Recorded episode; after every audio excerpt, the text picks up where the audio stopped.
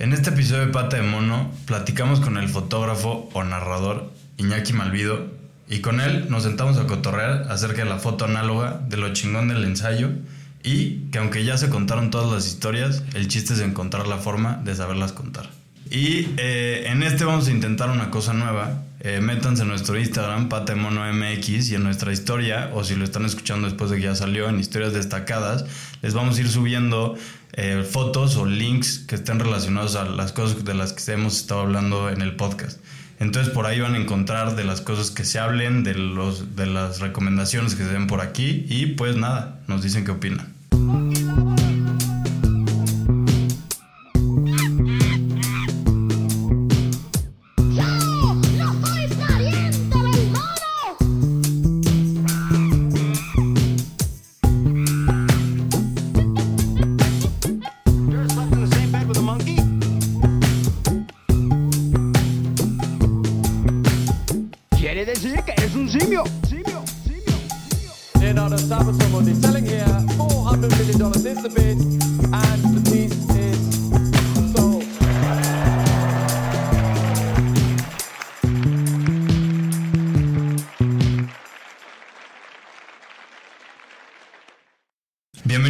Bienvenidos una vez más a Pata de Mono, este lugar en el que hablamos de arte, cultura y proyectos chingones desde lugares diferentes y perspectivas distintas. Yo soy Diego Aramuro y pues otra vez muy emocionado de estar por aquí, un proyecto al que le venía siguiendo la pista desde hace un ratito, por ahí una vez le intenté comprar una foto, luego me gasté ese dinero en la peda y pues ya no le volví a contestar, una disculpa de antemano. Pero pues hoy lo conozco por primera vez ya en el mundo real, fuera de Instagram. Eh, hoy tenemos con nosotros a Iñaki Malvido, fotógrafo. Bueno, ahorita vamos a hablar más, pero ¿cómo estás? Todo bien, todo bien. Muchas gracias por, por invitarme, Diego. Este, sí, en efecto, ya hace un rato que habíamos entrado en contacto, ahora que me acuerdo. Este, pero no hay bronca, ahí siguen esas fotos. Ah, pues en un descuido y sale no, no, ya hasta con nueva foto. Este, pero pero nada, eh, justo eh, por algún azar del algoritmo encontré tus fotos, desde ahí me encantaron, me encantó un chingo que escribías en ellas, ahorita hablamos un poquito más de eso, pero pues, creo que la pregunta obvia, la que siempre me gusta hacerle cuando vienen fotógrafos es, ¿te acuerdas de qué pedo tu primera cámara o tu primera foto? O cuando dijiste, ah, pues chance y soy fotógrafo. Este, sí me acuerdo, eh, justo te decía que había escuchado el episodio de Carlos y de Paula, entonces me acordé hoy de esa, este, de esa experiencia y estaba terminando un viaje que hicimos en coche con toda mi familia por Chiapas. Este, mi mamá tenía una camarita de las Canon Cybershot minúsculas. Este, y estábamos ya en Villahermosa acabando el viaje y estábamos en este como ¿cómo se llama? En la venta, el parque que tienen ahí como el están las cabezas, ¿no? De Exacto. Este, estaban mis papás en un café, bueno, comiendo y yo ya estaba hasta la madre, ya me quería ir, ya sabes que siempre dicen como, no, un cafecito y nos vamos y te quedas ahí otras dos horas. Y me paré, agarré la cámara de mi mamá y me puse como a dar vueltas y vi que había un chingo de pájaros, este, y entonces me puse como a esperar a que pasaran como justo por enfrente de mí y saqué una foto de una garza que me gustó mucho y ya de ahí en adelante como que dije, ah, esto de la foto está chido. Eh, me puse a ahorrar para comprar un, un iPod Touch de que ya traían cámara y después de, eso este, me compré ya mi primera cámara como entre tercero, secundaria y quinto y primero de prepa. Este, hicimos un viaje a Guatemala y como que en el viaje aprendí ya a usarla en modo manual. Este, ya de ahí para acá todo el tiempo he sacado fotos. ¿De autodidacta el pedo o qué? Sí, este, tomé un cursillo ahí con un cuate fotógrafo de bodas hoy en día que no me gustan nada sus fotos, pero me terminó de enseñar este, a usar bien la cámara y ya este, autodidacta de ahí en adelante. Qué cagado de bodas, porque tus fotos se parecen, o sea, están cerca de todo menos fotos de bodas. Pero, pero bueno, te dio, sirvió de algo, sirvió de algo. Exacto. Y sí, justo eh, me, como que ahorita esto que platicas, me, como que me dio un poquito de risa porque viendo tus fotos y viendo, no mames, ahí o sea, te ves como una persona, o sea, te sentía como una persona súper inquieta, como que estás, das pa' aquí, para allá, y decía como este güey acabó agarrando una cámara y tomando fotos, y pues sí, justo por inquieto de esta madre, vámonos a tomar fotos. Pero sí, algo que me encantaba igual, pues es que creo que en tus fotos también luego hay mucho movimiento, ¿no? Sí, eh, pues sí, no sé, movimiento. Mm, creo que. Creo que me cuesta como mucho trabajo el pensar en un encuadre eh, fijo y que tengas como ya planeado el encuadre y estar pensando en, esperar el momento de esa foto, como muy contrario a lo que me pasó con la primera foto que literal estaba esperando. Eh, también tiene que ver con lo de ser inquieto, pero, pero como siempre que estoy haciendo fotos estoy en movimiento, ¿no? Y es como estarte moviendo, aunque sea como la postura de tus codos en relación a tu cabeza, porque es como el mínimo movimiento que necesitas para encuadrar chido, este, o estar corriendo de un lado a otro, ¿no? Eh, sí. Sí, sí, sí, Y, y, justo otra de las cosas que te voy a preguntar, y creo que por ahí ya empezabas a meterte, es para ti la foto, o sea, la foto qué es, o la foto que te da. Eh, híjole, sí, pues eh, me agarras como justo esta conversación en un momento muy, muy, este, como en transición, creo. Eh, acabo de terminar la universidad en diciembre y tenía dos cortos estudiantiles que fotografiar de diciembre para acá, ¿no? Eh, y literal el lunes terminé de grabar y entonces el ya los dos. Ya, ya los dos. Y el martes estaba como eh, bueno, ¿y ahora qué hago, no? O sea, como soy fotógrafo, no soy fotógrafo, eh, ¿a qué me voy a dedicar? ¿Se puede vivir de esto? Eh, me busco un trabajo de oficina y a la par hago como foto por mi cuenta. Este, entonces, no sé, creo que lo que la foto me da a mí es... chance viene también de que mis hermanos eran muy buenos dibujando, mi hermano y mi hermana mayores, este, y yo no. y entonces exacto, como que creo que me da esa posibilidad como de, de el registro visual, este, sin necesidad como de mi habilidad manual que siempre dicen mis hermanos que reprobé tijeritas uno Te entiendo, es es, es, a veces decepcionante cuando uno no tiene cero habilidad manual. Sí, exacto. Pero sí, y creo que... Eh, pero creo que, o sea, compensas eso, bueno, no, no sé si compensarse la palabra, pero más bien lo que, lo que te quiero preguntar es, eh, en esta relación que tienes con la fotografía, ¿por qué análoga sobre digital?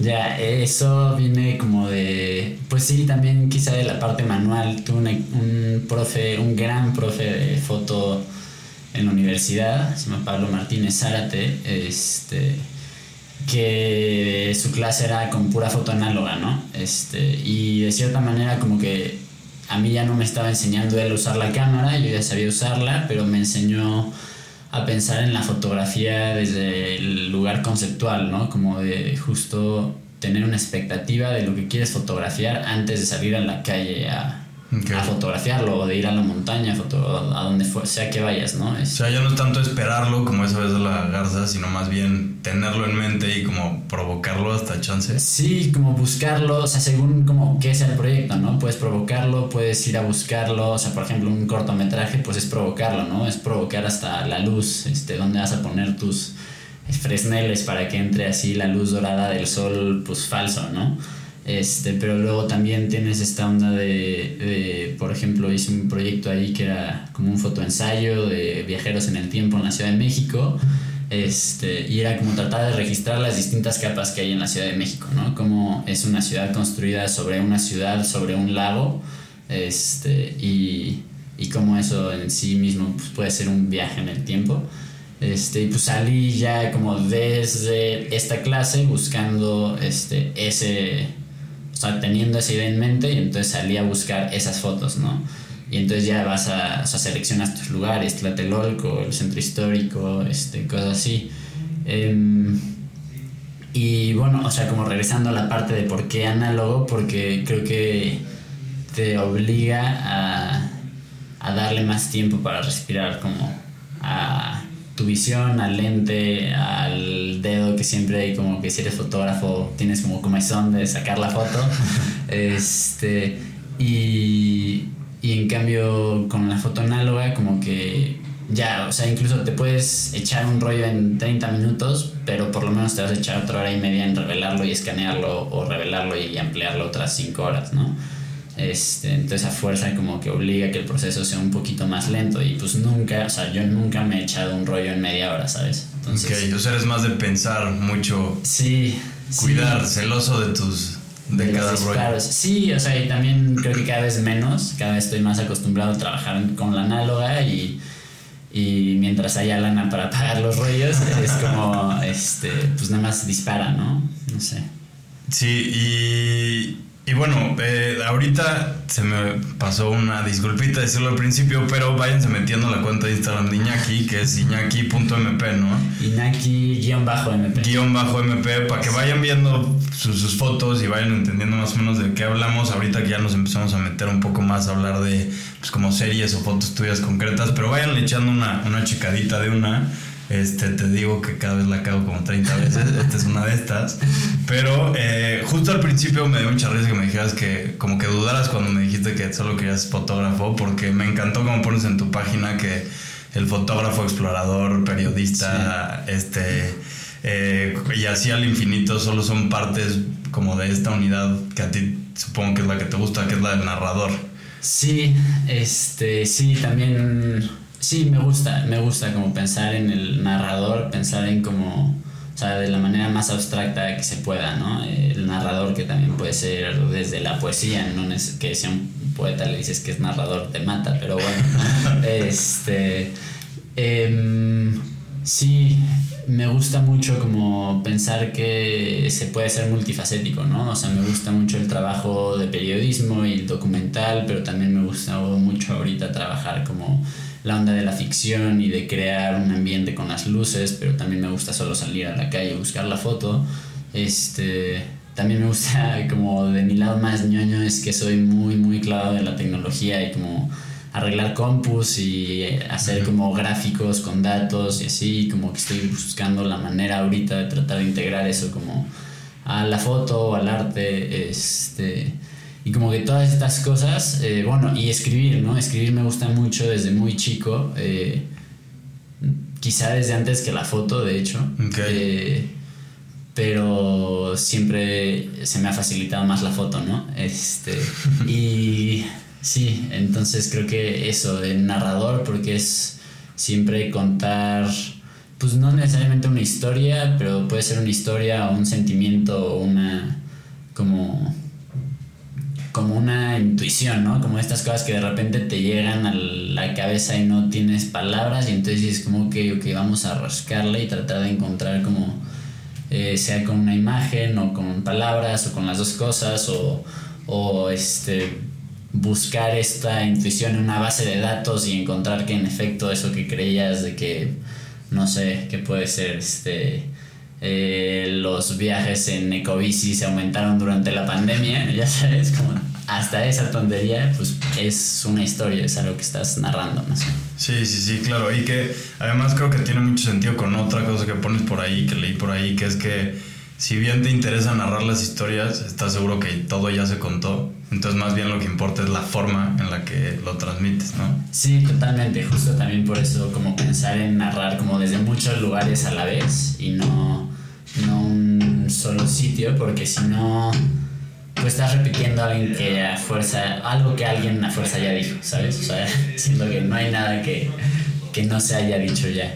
Sí, sí, sí, estoy totalmente de acuerdo y más ahorita siento que vivimos con esta noción y justo lo hablamos hace dos episodios aquí con, con Gonzalo que luego y le platicaba que a mí a veces me abruma como el sentir que justo de qué chinos voy a escribir si alguien ya escribió algo tan cabrón, ¿no? Y que y también estamos en bombardeos por todos lados de información. Nuestros cerebros, cuánta pinche información no reciben al día y saturados de basura. Pero pues bueno, creo que justo por eso es importante esa forma ahí que le das. Sí, sí, totalmente. Tengo, tengo un profe que se llama, eh, bueno, tuve un profe en la carrera que se llama Luis Felipe Fabre, que él es poeta, justo por eso te digo eso de narrador y poeta.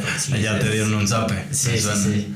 Este, y él siempre que le platicaba yo de la foto me decía, no, pero es que no saques foto, hay demasiadas gente, hay demasiada gente, como hoy por hoy es como la era de la imagen, ¿no? Hay demasiada gente con talento para, para la foto, como chance sigue buscando por la escritura porque lo haces bien, ¿no? Me decía, y era como, bueno, sí, pero también hay un chingo de gente que escribe. Sí, sí, sí, O sea, que lo hace espectacularmente bien. Entonces solo pues encontrar ahí la forma de mezclar todo. Sí, y justo es algo que me gustaba muchísimo. Ahorita platicabas un poquito del, del fotoensayo que, que, que hiciste, que, que justo este, se llamaba, bueno, se llama Extracto de Conferencia del arqueólogo Edward Harry en el Museo del Pergamón en el año 5023. Lo leí y me encantó porque se me hizo una cosa como súper borgiana, como un cuento como súper o sea, increíble, en serio, si pueden ahí, eh, léanlo, está muy chido. Aparte, las fotos con las que la acompaña está muy cagado. Que justo como nos platicabas, está, son estas fotos, ¿no? Digo, platícanos más tú, porque pues, yo. Este, pues sí, son fotos como, como esto que te decía, como encontrar capas en la Ciudad de México y pueden ser capas como eh, temporales de manera muy literal, como las que puedes ver en Tlatelolco, que está como eh, el conjunto habitacional de Tlatelolco, que tiene como todo un significado histórico del 68, del 85. Este, y también está la, como el centro ceremonial este, prehispánico y al mismo tiempo está este nuevo museo, bueno, sí, eh, museo remodelado de la UNAM, este, atravesado como por exposiciones y, y tratar de encontrar como las distintas capas temporales, pero también como distintas capas, este, pues sí, como de significado más allá que temporal, como histórico, ¿no? Como, como lo que te produce a ti, o sea, como qué te produce pensar en la masacre de Tlatelolco del 68 y qué te produce pensar en eh, Tlatelolco antes de que llegaran los españoles, que, o sea, como encontrar ahí distintos... eh, distintas, o sea, lo que provoque distintas emociones, ¿no? También veía como me fui a la carretera de este de Chalco, del Valle de Chalco y ver como pensar en cuánto tiempo tiene ese valle como edad geológica y pensar en cuánto tiempo tiene esa carretera que literal llegó a partir un barrio que era un solo barrio este y luego las vías del tren del ferrocarril de Cuernavaca que pasan por debajo este no sé em, Sí, son demasiadas líneas temporales, ¿no? exacto Y que justo me encanta, perdón que te, que te No. interrumpí ahorita, pero me encanta que el cuento lo que pasa es que justo no le creen a este güey que existía algo como la Ciudad de México. Sí, sí, sí, exacto. Este, em, sí, como que en algún punto surgió esta, esta onda de que para escribir ensayos se me hacía más fácil como pensar en alguien dando una conferencia este, que escribir un ensayo. Y entonces, como en el ensayo, como en los ensayos chidos, para mí se vale todo, ¿no? Este, y entonces mientras estés exponiendo tu idea y argumentando, eh, se vale todo. Entonces como que sí es un ensayo ficción y, y desde un concepto que también algo que me interesa desde muy chico es la arqueología, ¿no? O sea, yo de chiquito quería ser como arqueólogo o paleontólogo, este, porque un día estaba en Monte Albán y me regalaron una cabecita este, zapoteca, eh, porque estaba llorando, creo que así estaba haciendo un berrinche y llegaron así como, cállate niño, ten. Este, y desde ahí me encanta como toda la arqueología y me puse a investigar un poco de cómo se hacían como las excavaciones y cómo le daban fecha a las cosas y es una cosa que se llama la matriz de Harris justo, Ujú. este, que es como un método de, ex- de excavación, ¿no? Entonces excavas tantito, por, o sea, pon tú que tienes un metro cuadrado, excavas tantito hasta que encuentras algo y no puedes seguir excavando ahí, sino que te tienes que ir a otro metro cuadrado y excavar y si no encuentras nada hasta como pasando ya el nivel de esa primera excavación, entonces puedes pensar que estás como en otra época, ¿no? Ok. Donde estás excavando y así. Este, Que es justo como volverlo medio esquemático, ¿no? El proceso arqueológico. Exacto, exacto.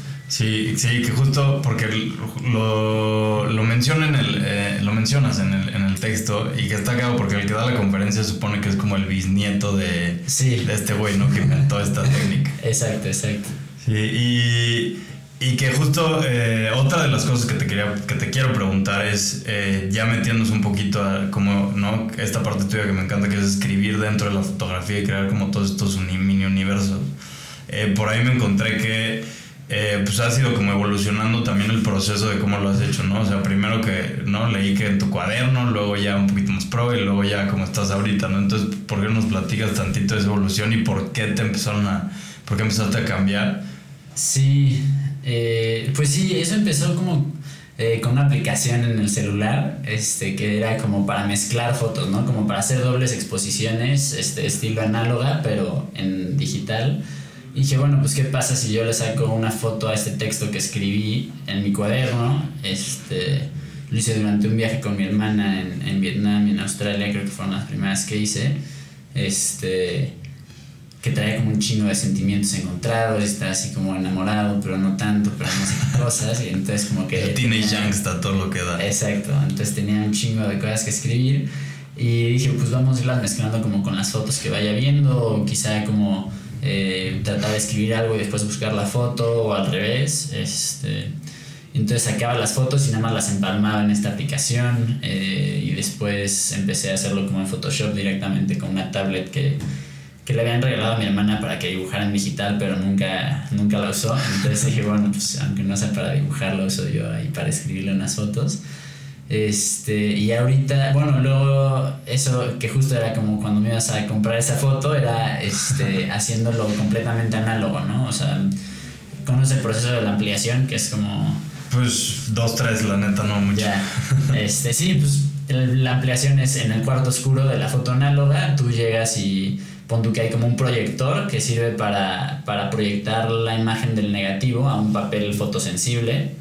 Este, y en el papel pues queda el positivo del negativo, ¿no? Este, entonces ya queda como la foto normalita. Eh, y con eso puede hacer cosas muy chingonas porque si tú le atraviesas a ese haz de luz que está disparando como el proyector eh, un texto, pues se queda marcado en la foto. O si tú mm, le pones como sea, incluso puedes como editar tu foto y puedes borrar cositas y mientras estás proyectando como que le mueves la mano enfrente o puedes hacer como ah. collages y así.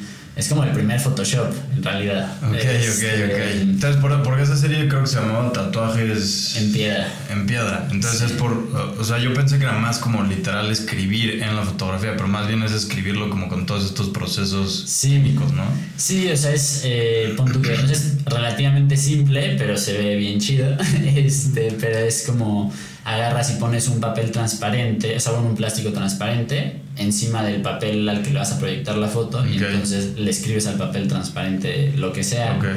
Y ya queda ahí como se tatúa. Exacto no se expone eh, lo que está abajo de ese texto no entonces se queda en blanco y todo lo demás ya agarra el color pues, de la foto. Ok pero tienes algunos que son rojos o sea que la tinta es como roja Sí, esos son literal así como impreso. Ah, este, sí A, mano. A mano, un Sharpie. Ok, ok, ok. sí. Pero sí, y, y, y esta foto serie que, o sea, esta que dices que fueron las primeras, porque tienes unas fotos que me encantan. Y la historia que cuentas en esas me encantan, que es como en Vietnam la gente tiene una relación diferente con los pies. Ah, ya. ¿Es esa, ¿Eran esas las primeras? Sí, pues sí, o sea, justo fue en ese viaje, este, fueron las primeras. No sé, no sé cuáles fueron exactamente las primeras, pero fueron por ahí. Ok. Ajá. Sí, esa me encanta porque son como puros pies o unas botas. Sí. Y al final, o sea, es como ella, creo que en una dice como ella se sienta, no, bueno, hay uno que dice, él abre la ventana con los pies, ¿no? Y luego al final la pregunta es como, ¿y tú? Qué haces con tus pies. Eso me encanta.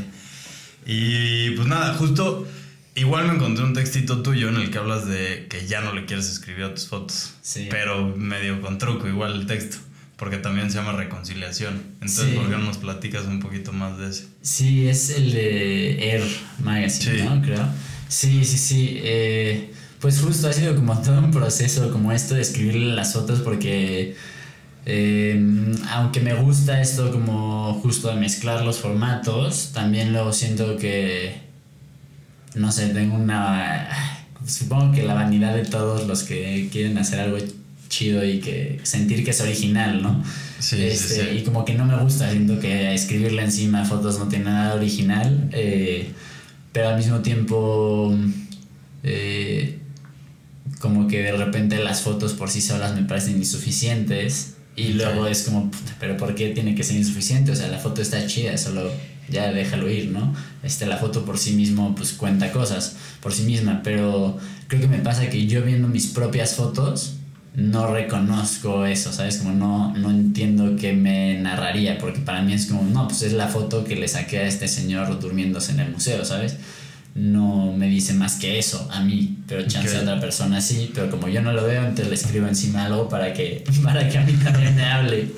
Este, sí, no sé. Es ahí eh, eh, como tratar de no eh, sobrepensar, o sea, como el escribirle a la foto, de repente me parece como un proceso como de sobrepensar la imagen o de, o de tratar de eh, hacerla demasiado unívoca, como una sola interpretación. Este, y en cambio pienso que si soltara y dejara de escribirle encima las fotos, chance tendrían como más pues esta onda más chida como de, de prestarse a, más, a más interpretación. Pero yo al final creo que, o sea, creo que no le quita el que se abra más porque, y digo, creo que al final lo pones tú, es más, lo pones en el texto que pones que al final se vuelve la misma cosa, o sea, ya no la ves, o sea, creo que más bien esa es tu conclusión en el, porque acabas con, me mama escribir en las fotos y justo es porque sientes que se vuelven, o sea, ya la escritura ya es parte de esa foto, entonces pues ya es... Sí, sí, totalmente. Justo eh, en algún punto Hauser me pasó un libro de, de Roland Barthes que se llama La Cámara Lúcida. Muy que habla, bueno. sí, sí, Sí. sí, Y que dice toda esta onda, ¿no? Como de la imagen es.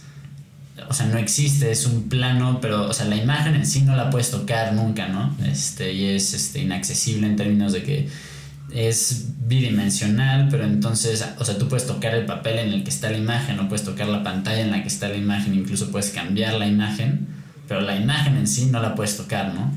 Y sí, supongo, o sea, pues esto es como escribirle a una foto, pues termina siendo eso, o sea, como terminas metiendo esas palabras, se convierten en parte de la imagen y lo que esté detrás, como que lo borras y se vuelve esa palabra. Ok, sí, sí, No sí. sé. Creo que entonces ya entiendes, porque justo ahí también hablas más que no te gusta tanto verlo como un collage, sino como un montaje. Y Sí, justo es esto que nos platicas, ¿no? sí, sí, sí. Este, justo creo que el montaje es como parte de lo más chido que hay en la imagen. Es creo que más propio del cine que de la, de la foto fija, pero eh, me encanta, o sea, me encanta pensar que, que como poniendo una cosa junto a la otra o sobre la otra y borrando lo que está atrás o, o quizá, sí, este, ajá, borrando lo que está atrás o poniéndolos junto con pegado, este, terminas dándole un nuevo significado a las cosas y, y eso es lo que para mí es la magia del montaje, ¿no? Tener dos cosas que por sí mismas dicen una o sea, dicen A y dicen B y entonces las juntas y dicen C o dicen X, este y mm, sí, pues ahí suceden cosas increíbles. Hace poquito vi un, un trabajo de unas chicas de la UNAM, este, actrices, que se lanzaron a hacer como un proyecto audiovisual porque en la pandemia no podían hacer teatro este, que se llama Mujeres Pájaro. Este, y si se lo echan, creo que, o sea, eso es como de los mejores ejemplos que veo yo de lo que es el montaje este, recientemente. Así como que ponen una secuencia de cine junto a otra secuencia y por sí mismas dirían dos cosas completamente, o sea, cero relacionadas y las ves Juntas ya. y dices, no mames, son unos genios, güey. Mujeres pájaro, entonces Sí. ya escucharon, tenemos todos tarea. Sí, muy chido. Este, sí, y que justo esto que dices de como de conectar dos, dos caminos me recordó ahorita mucho a, pues, como, pues bueno, porque tienes una serie que se llama Fotos que debí tomar y no tomé, pero luego igual hiciste como esta dinámica, como preguntándole a la gente que te sigue en Instagram de qué fotos se arrepentían de no haber tomado, y tú subías una foto que pues más o menos podía ser un puente. Me recordó muchísimo eso. A ver. Sí, sí, esa, o sea, como que justo desde que hice esas primeras serie de fotos, como que pensé como, ah, voy a hacer como una dinámica con la banda que quiera y después de dos años, creo, o algo así, finalmente lo hice. Este, y sí, eh, me encantó, o sea, como que fue una cosa súper bonita, como recibir como todas las cosas este, que la gente no había fotografiado. Para mí, en general, como que las fotos que no había tomado eran sensación de arrepentimiento, ¿no? O como de, como un dolor quizá. Ok, Este, o sea, sí lo veías como una oportunidad perdida. Ajá. Y, y en cambio, por otro lado, me llegaron mensajes así como no, pues era una foto que, que al contrario, o sea, como supe que no podía tomar, ¿sabes? Este, Ok. que, que debía haberla tomado, pero también sabía que, que no podía tomarla, ¿no? Este, y estaba bien chido. Este, Eh, o, o también cosas como Para que muy- no te pateen en la calle. Sí, sí, sí. este, o, o también fotos como muy, eh, o sea, muy específico, ¿no? Como me acuerdo una chica que me mandó como una niñita vestida de vaquero en Texas, este, y yo puse una foto de un señor con sombrero que es parte de un proyecto documental, este, y es un señor así como una personalidad increíble que a mí me dice un chingo como conectarlo con esta niña, ya sabes, Claro. Este, porque yo conozco a sus nietas, o sea, las nietas de este señor y así, y digo, a la chica que me mandó el- este, la sugerencia, pues ni puta idea de, de qué era ¿De este señor, Sí. pero pues era un viejito ahí y ya. Sí, sí, sí. Y este, justo eh, hablaste un poquito de eso al principio, pero otra de las cosas que, que te quería este, preguntar es, o bueno, hablar de contigo de es este ensayo que hiciste de enamorarme de astronautas. La verdad a mí me pareció de las cosas más chingonas que he visto, muy, muy padre. Este, que siento que fue como para un trabajo de la carrera, ¿no? ¿O no? No, ese lo hice, este, de hecho lo quiero imprimir, no lo impreso porque estoy como esperando como la ocasión adecuada para tener un fanzine y poderlo vender. Un stand y Ajá. lleve su fanzine. Exacto, así como de, güey, el día del amor y la amistad, porque pues, se trata de, de mis amigos, ¿no? Este, fue justo el fin de semana antes de la pandemia, el 16 de marzo, este, me fui a La Malinche con mis amigos a hacer una ruta que yo conocía bien, pero ninguno de ellos la conocía, ¿no? Es como subes de un lado y bajas del otro, este, Ok. y acampas como a la mitad. Pues es una chinga porque vas cargando como tiendas de campaña, agua y comida, ¿no? Este agua para dos días. Y aparte llevamos a la perrita de un cuate que llevaba su mochilita, la perrita, para su propia agua, ¿no? Y de camino de bajada, o sea, porque el primer día subes, llegas a la cumbre, bajas tantito y duermes a la altura de los árboles. Y cuando íbamos de camino ya a la altura de los árboles, le digo, güey, Juaco, este, qué rifado que le estás cargando sus cosas a bala, ¿no? No, güey, no se las estoy cargando. Y yo como, puta, pues ya se quitó la mochila, güey. Entonces, este, nos... La bala es la perrita. Es la perrita. Este, nos tuvimos que regresar a buscarla, pero me regresé yo con mi amigo y los otros tres cuates que también iban se siguieron, pero agarraron muy mal la ruta, se bajaron mucho más de lo que tenían que bajar. Se nos hizo de noche, güey, ya vamos caminando como desde las 9 de la mañana, este, nos despertamos como desde las 3, 4 de la mañana para llegar a la Malinche, y fue así como toda una pinche aventura, este, muy chingona, pero... pero por un, por un momento sí tuve miedo, ¿no? Así como, güey, yo traje Sí, a pues esta sí. banda porque yo era como Ser responsable. Este, y me dio miedito, güey, así como de puta, este, en cualquier momento se me caen estos pendejos por una, por un acantilado, este, porque no traen lámparas, aunque les pedí lámparas, todos venían así con el pinche celular, este, y sí, pues como que em, de ahí como que me puse a pensar todo el proceso, revelé las fotos, las vi. eh, ya tenías la idea antes de irte. no, eh, Ok, surgió solo- después. Ajá, como el paisaje es como un paisaje lunar. Este, como que vi las fotos y dije, como no mames, podrían ser astronautas, güey. Este, y, y la onda de enamorarme me pasa que siempre como con mis cuates, güey, eh, como que empiezo a la amistad y tienes este proceso de decir como no mames, ese güey es cabrón, todo, ¿no? O sea, neta, es increíble, es una persona cabrona. Y ya después como que siguen siendo tus amigos, pero ya agarras el pedo como de no, o sea, es otro güey igual que tú, ¿sabes? Sí, Este, sí, sí. Es bien chido igual, pero no es este... Pues sí, como es este proceso como de enamorarme, pero con mis amigos, ¿no? No necesariamente como de una chica. Este... Y por eso enamorarme de astronautas, porque es como esa, esa onda de pues, mis amigos, pero también me enamoro. eh, y ya después como que los aterrizo a, a la Tierra y digo como, güey, son súper chingones, pero igual son gente, o sea, Sí. son humanos. Sí, y te, y te digo algo que me, me encantaba esa de, de este fanzine que cuando lo imprimes yo quiero uno. Este, justo hay una parte que me mamó que dice como, les juro que sí le eché ganas, vi un chingo de películas, busqué trajes, como que se veía que sí le habías metido un chingo y después pones como, pero pues no me gustó y mejor me burlo yo en esta madre a que se burlen ustedes del proyecto bien hecho. Sí. Y me dio como, no sé, como que me sentí muy identificado luego con varias cosas que también hago y es como, "Nah, ni de pedo sale.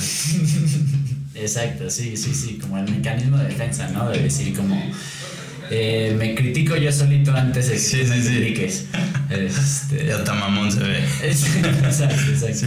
Y luego igual te quería preguntar, porque tienes por ahí una parte que me dio mucha curiosidad, que dice que este el ideal es como el cero y mis intentos como una asíntota.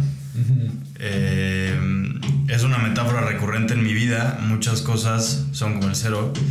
Este, ¿qué pedo con eso? O sea, porque una asíntota justo es como esta línea que nunca se acerca a la curva, ¿no? Entonces, Sí, sí, que va como rozando el cero, pero nunca llega por completo al cero, ¿no? Este, lo platico mucho con, con una amiga que es ilustradora, eh, se llama Mandina Catrala, igual ahí por si quieren checarla. Este, de sentirme vacío, ¿no? Otra vez, justo a partir de este martes que ya acabé el proceso como universitario, de cierta manera, otra vez me sentía así muy vacío. eh, y como que no tengo opiniones respecto a las cosas. Estoy lleno de opiniones, pero como que me las hago a la hora que me preguntan, ¿sabes? Como que Ok. no tengo la opinión hecha. Y mi visión respecto al mundo creo que es también así, como que eh, tengo que salir al encuentro de, este, para poder hacerme la pregunta, o sea, déjate empezar a, formular como una opinión o una visión de, sino como nada más hacerme la pregunta como, oye, ¿qué pedo con X tema? Este, y por eso me siento como el cero, ¿no? Por, como una asíntota que nunca llega al cero, porque sé que no estoy vacío, pero, pero, pero también constantemente me encuentro con que como que no he sí como no tengo una visión no tengo una no sé eh, un acercamiento al tema o Sí, como que luego te sientes, porque creo que sí te topo, como que luego sabes que sabes, pero no sabes si sabes lo suficiente como para que Sí. lo que estás diciendo no es una mamada. exacto exacto sí constantemente constantemente así dos de tres cosas que he dicho hoy se sientan así como puta Ojalá y cuando estés escuchando esto ya Ay, güey. en la comodidad de tu, de tu casa no, no digas fuck. Eh, pero sí, creo que es algo, no sé, como que siento que hasta es como sintomático como de nuestra generación, ¿no? Como el, el querer decir tanto, pero luego... Bueno, luego también hay quienes dicen de más, ¿no? Pero, sí pero creo que sí es mucho a veces como este juego entre saber... O sea, que creo que a veces hasta nos juega peor, ¿no? Porque muchas veces, por ejemplo, a mí me pasa que no lo digo porque digo como, fuck, es que como que le doy muchas vueltas a lo que va a pasar después de que lo diga. Sí, exacto. Este, eh, como que somos una generación como muy curiosa porque es como tenemos acceso a tantas maneras de decir, ya sabes, como puedes hacer un videoblog, puedes hacer una foto, puedes escribir un caption en Instagram con un cuadrado en blanco, puedes decir de mil maneras, ¿no? Puedes tuitear constantemente y al mismo tiempo somos una generación que como que se paraliza antes de decir las cosas, ¿no? Es como, ah, pero eso qué implicaciones tiene, ¿no? Este, y no sé, o sea, está chido como aprender a, a pensar, quizás un poco como la foto análoga, ¿no? Como antes de decir las cosas, como tomarte una pausa, pero por otro lado también creo que a veces nos paraliza, ¿no? Y, y cosas que estaría chido que se dijeran, este, o sea, como sensaciones personales, visiones de, de gente que tiene cosas interesantes que decir y solo como que se cuestiona tanto a sí mismo que, que al final no dices nada. Sí, que Este. perdemos todos al Exacto. final del día. Exacto. Sí, nos perdemos de eso.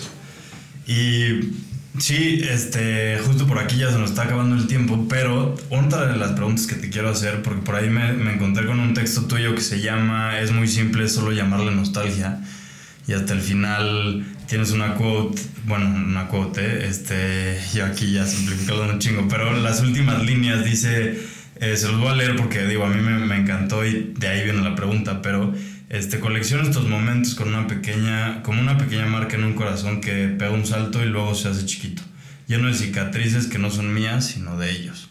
Y la pregunta, a lo que voy, es que te quería preguntar, por luego, eh, como que siento que existe como esta noción de la fotografía mucho, de que la fotografía como que quita algo del fotografiado. Sí. ¿Crees tú que o has intentado o has sentido alguna vez que la fotografía sea como algo más horizontal en el que el fotografiado también le quite al fotógrafo algo?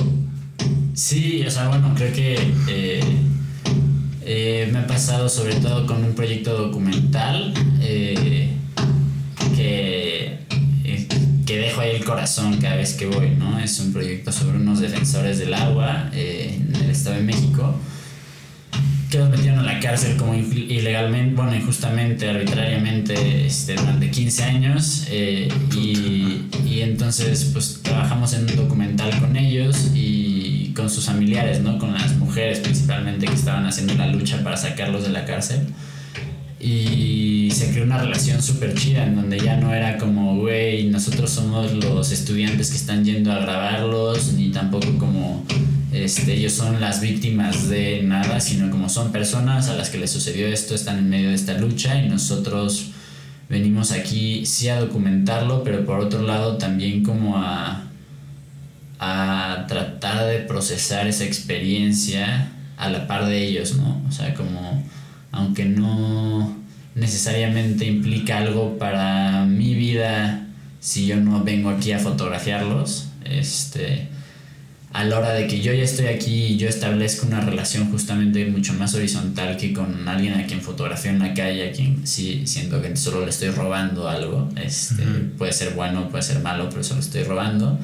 Eh, ahí se crea una relación humana, una relación interpersonal, cuando los este, fotografías o los entrevistas lloras este, y, y cuando terminas... Eh, los acompañas y te sientes acompañado y mm, no sé, se vuelve algo mucho más eh, humano de cierta manera. Yo sí, yo sí creo que la fotografía deshumaniza, creo que también tiene que ver con eso el, el nivel de consumo de imágenes que tenemos, que es como demasiado rápido y, y, que tiene que ver también con cómo se hace el fotoperiodismo, ¿no? Y con las notas amarillistas y como, como a través de la imagen tú puedes como quitarle la humanidad a alguien y solo verlo como esta cosa bidimensional que no se puede tocar. Este, y en cambio, por lo menos para el fotógrafo, cuando tú estableces una relación así, se vuelve, desde mi punto de vista, algo eh, mucho más cercano a ti y, y, donde ya quizá no estás este, robándole algo a alguien, sino que estás este, acompañándolo a él o a ella y él o ella te está acompañando a ti también porque em, pues tú también de cierta manera vives ese dolor, ¿no? O sea, eh, por el puro mecanismo como de la empatía humana eh, te hace sentir lo que ellos sienten quizá a otro grado o desde otro lugar, pero sí, es como mucho más bonito. Está chido esto que dijiste de la horizontalidad. Me gusta. Sí, digo, es que creo que justo lo que sentía un poco más, como lo dices al principio, que luego muchas veces, digo, yo tomo fotos pocas, ¿no? Digo, con el celular, pero como que luego sí se siente más como es este relación como fotógrafo, fotografiado, como muy horizontal, que muy horizontal, muy vertical. Y pues nada, me da mucho ánimo escuchar que sí existe esta relación más, sí, más bonita, más linda. Y pues nada, por aquí se nos está acabando otra vez el tiempo, chingada, pero nos queda que nos digas tus tres deseos de la pata de mono. Sí, eh, mis tres deseos de la pata de mono. El primero, este, como te decía antes de, de prender micrófonos, es no volver a chocar en mi vida. Amén. Eh, por dos. Sí.